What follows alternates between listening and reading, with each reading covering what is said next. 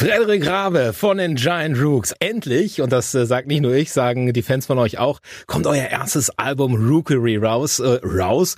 Und äh, viele Fans haben schon ganz sehnsüchtig drauf gewartet. Wieso in drei Gotts Namen habt ihr eigentlich so lange mit der Veröffentlichung eures ersten Albums gewartet? Naja, es gibt uns jetzt seit ungefähr sechs Jahren und ich würde sagen, dass wir diese letzten Jahre auch der Entwicklung gebraucht haben. So ähm, um uns zu finden, um zu wissen, wie wir klingen wollen, wie wir ähm, vor allen Dingen auch auf dem Debütalbum klingen wollen, weil wir eben auch riesige Ansprüche da haben. Und ähm, ja, genau, ich bin jetzt einfach total froh, dass es endlich fertig ist und jetzt tatsächlich am Freitag auch rauskommt. Du hast die Ansprüche, die eigenen gerade angesprochen. Ich kann mich noch gut äh, daran erinnern, als wir gemeinsam das Konzert in Hamm präsentiert haben von der Lippewelle mit euch im Maxi-Park. Ja. Da hast du damals auch das schon gesagt, nee, also wir brauchen noch ein bisschen und wir sind da auch ja sehr, sehr streng mit uns selbst. Ähm, das ist so, das ist so echt euer eigener Anspruch, ne? Ja, stimmt. kann ich genauso unterschreiben. Teilt ihr, teilt ihr das äh, gesamt als Band oder bist du da so der vorweggeht und sagt, nee, Freunde, also da brauchen wir noch ein bisschen? Oder sehen das alle immer gleich? Das sehen alle gleich. Also das war auch bei allen komplett äh, also da waren wir auf jeden Fall genau einer Meinung, dass wir ähm, zum Beispiel vor der Wild Stare EP gesagt haben, ähm, ey, wir haben jetzt hier diesen, wir haben Wild Stare geschrieben damals und dann haben wir uns überlegt, ey, was machen wir jetzt damit? Und es war komplett klar, dass wir da eine EP rausbringen, eben halt auch, weil wir gerne noch weiter live spielen wollten, weil wir Festivals spielen wollten, weil wir gerne ähm, große Touren spielen wollten und ähm, da musste man sich auch so ein bisschen entscheiden und ähm, bei uns war es immer ganz klar, ähm, irgendwie ein ganz großer Bestandteil unserer Band und von dem, was wir machen, ist halt dieses Live-Spielen und darüber haben wir uns halt auch voll entwickelt und gefunden und ja, genau. Und ich würde halt sagen, dass ähm, wir damals einfach noch nicht ready waren und jetzt sind wir äh, ready gewesen und ähm, genau, bin super stolz auf dieses äh, Debütalbum Rookery. Ja, sprechen wir gleich nochmal drüber. Du hast es gerade angesprochen, sich Erfahrung holen über, über viele Live-Shows, 350, annähernd fast 400 Shows, die ihr mittlerweile ja, man muss sagen, weltweit gespielt habt. Ihr seid so dermaßen durchgestartet und ich darf das mal stellvertretend sagen, wir in Hamm sind alle mächtig stolz, dass ihr aus unserer Stadt kommt. Ja, das ist wirklich so, egal, egal wen du sprichst und wen du fragst, sie sagen alle Mensch, das ist, das ist eine Wahnsinnsgeschichte. Was war denn nee, für, was, Dankeschön.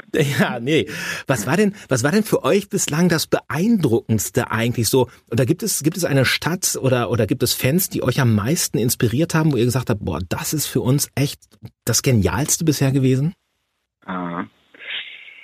Oh, da muss ich mal überlegen. Kommt schon einiges zusammen. Ähm, also es gab natürlich unfassbar viele äh, lustige, schöne, auch absurde Momente. Ähm, mm, ich, also wir erinnern uns oft an so dieses erste Konzert, äh, an das erste eigene Konzert, was wir in Manchester gespielt haben vor 300 Leuten und es war ausverkauft irgendwie und ähm, wir im komplett fremden Land irgendwie äh, kommen alle aus Hamm und ähm, spielen da auf einmal in Manchester vor 300 Leuten und die singen alle zu unseren Songs mit und es ist ausverkauft und das war irgendwie damals so, konnten das überhaupt nicht glauben und ähm, nach wie vor irgendwie so ein Konzert und so, und so eine Zeit auch damals irgendwie mit dieser ersten eigenen UK-Tour, die so voll bei uns hängen geblieben ist. Ja, und dann ähm, ja, einfach voll, voll viele schöne Momente schon erlebt. Also zum Beispiel auch ähm, in Italien, auf äh, Sizilien haben wir so ein, so ein Festival gespielt, ähm, in so einer ganz alten italienischen Burg. Das war total schön. Aber halt auch zum Beispiel bei dem Dockville Festival im, äh, beim letzten Jahr haben wir einen Co-Headliner vor, vor ähm, von wegen Lisbeth gespielt. Ähm, und das war einfach, das waren einfach so, so viele tolle Erinnerungen und ähm, ja, ich glaube, die kommen auch ein Stück weit alle irgendwie so ähm, auf Rookery zusammen. Mhm. Da sind wir genau wieder bei Rookery, Krähenkolonie übersetzt. Heißt das Ding, was steckt denn jetzt hinter dem Namen? Warum Rookery? Na, wir fanden es vor allen Dingen cool, ähm, oder wir haben am Anfang irgendwie darüber nachgedacht, ey, wie soll das Debütalbum heißen, wie, wie benennen wir das jetzt? Und ähm, fand irgendwie ganz cool, auch das Debütalbum wirklich nach dem Bandnamen zu benennen. Und haben wirklich darüber nachgedacht, nennen wir es jetzt einfach Giant Rook. Und dann fanden wir irgendwie, ist cool. Ähm, naja, wie, wie kam das ganz genau zustande? Muss ich kurz überlegen. Also ähm, Finn und ich ähm, tauschen uns voll häufig so einfach über ähm, Musik aus, über, über Wörter und ähm, über Artikel. Und äh, zum Beispiel, stimmt, es war so, dass wir zusammen im Zug gefahren sind und ähm, ähm, ich habe Finn dieses Wort gezeigt, äh, Rookery, ähm, weil das aus dem ähm, Text von Ben Howard stammt, äh, dem britischen Singer-Songwriter. Und da haben wir gedacht, ey, guck mal, das ist jetzt irgendwie, lass uns nicht das Album Giant Rooks nennen, sondern lass uns Rookery nennen. Und da ist natürlich ganz klar dieser Bezug zum, zum Bandnamen. Und genau, wir, wir übersetzen das auch irgendwie als Nest, also ähm, äh, steht irgendwie stellvertretend für unseren für unseren Proberaum, wo alles irgendwie passiert ist, wo wir alles ähm, geschrieben haben, wo wir das Album geschrieben haben, teilweise auch aufgenommen haben und vorproduziert haben und ähm, ja, genau. Das ist so ein bisschen unsere, unsere eigene Bedeutung. Okay. Ich muss jetzt mal ganz blöd nochmal nachhaken. Wir haben eben nochmal versucht zu recherchieren und uns ja alle, das ist ja vielleicht ein bisschen peinlich, dass man jetzt noch fragt, aber uns alle gefragt, warum habt ihr euch eigentlich Giant Rooks damals genannt? Und da sind wir auf einen Artikel gestoßen aus 2017, glaube ich, wo ihr nur so viel verraten habt, dass eure Oma euch inspiriert hat, also Finn, äh, Finns und deine Oma. Mehr habt ihr nicht verraten. Wo ist denn dieses große Geheimnis? Was machen das so, so geheimnisvoll? das ist ganz gut.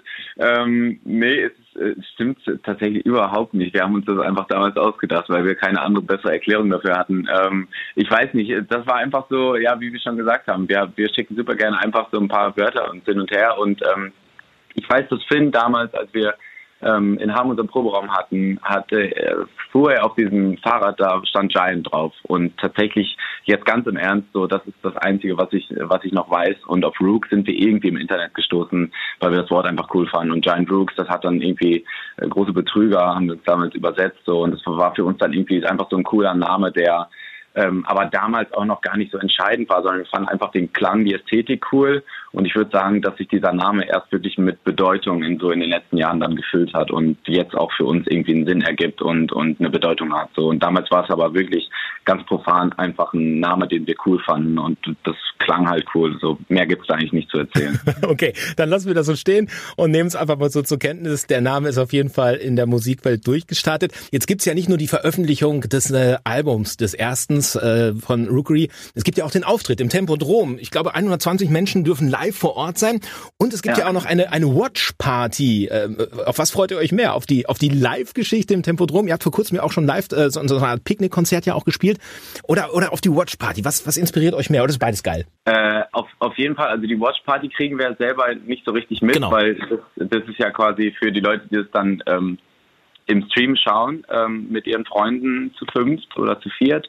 Und ähm, Genau, also für uns ist natürlich dieses Tempodrom, das Konzert dann äh, im Tempodrom ähm, jetzt gerade noch viel aufregender. Wir spielen da zum ersten Mal die ganzen Songs von Rookery und ähm, irgendwie, das ist für uns natürlich aufregender, aber wir sind, wir drücken natürlich auch die Daumen und sind mega gespannt ähm, auf diesen Stream und wie das aussehen wird, weil das Konzept ist ja irgendwie schon was Besonderes so. Ähm, also für die Leute, die es jetzt gerade nicht wissen, vielleicht kurze Erklärung. Es ist quasi wie, äh, es wird versucht, wie so ein richtig echtes Konzert äh, im Stream ähm, herzustellen. Also man hat zum Beispiel so eine virtuelle Bar, wo man Leute kennenlernen kann. Man kann zum Merchstand gehen und dann gibt's da auch noch die, ähm, also man kann Leute kennenlernen, man kann mit Leuten chatten, in Kontakt kommen und ähm, dann wird in diesem ähm, in diesem Konzertstream, das ist ein bisschen schwierig zu erklären, ich muss es auch erst googeln, ähm, so eine neue Technologie verwendet, die heißt Augmented Reality.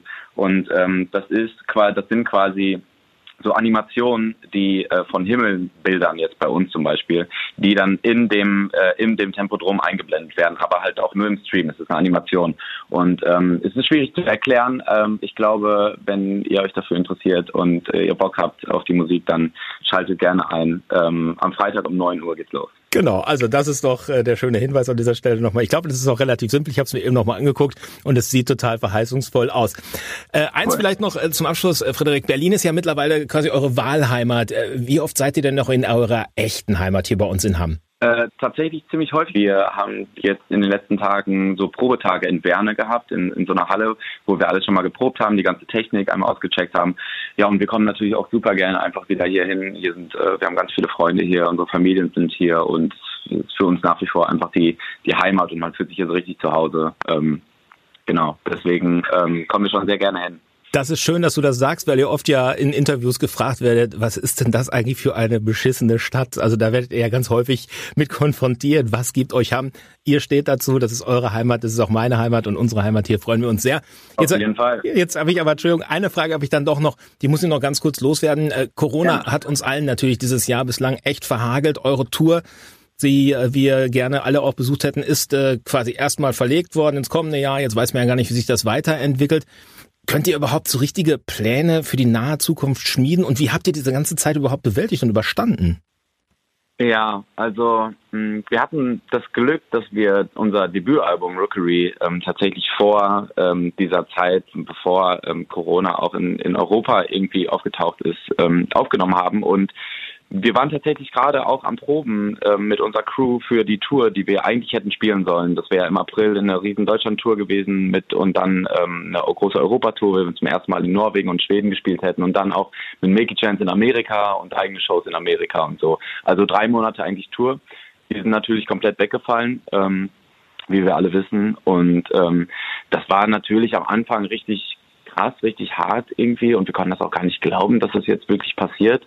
Ähm, aber wir wussten halt auch einfach, ey, das ist halt so eine Sache, da kann man überhaupt nichts dran machen.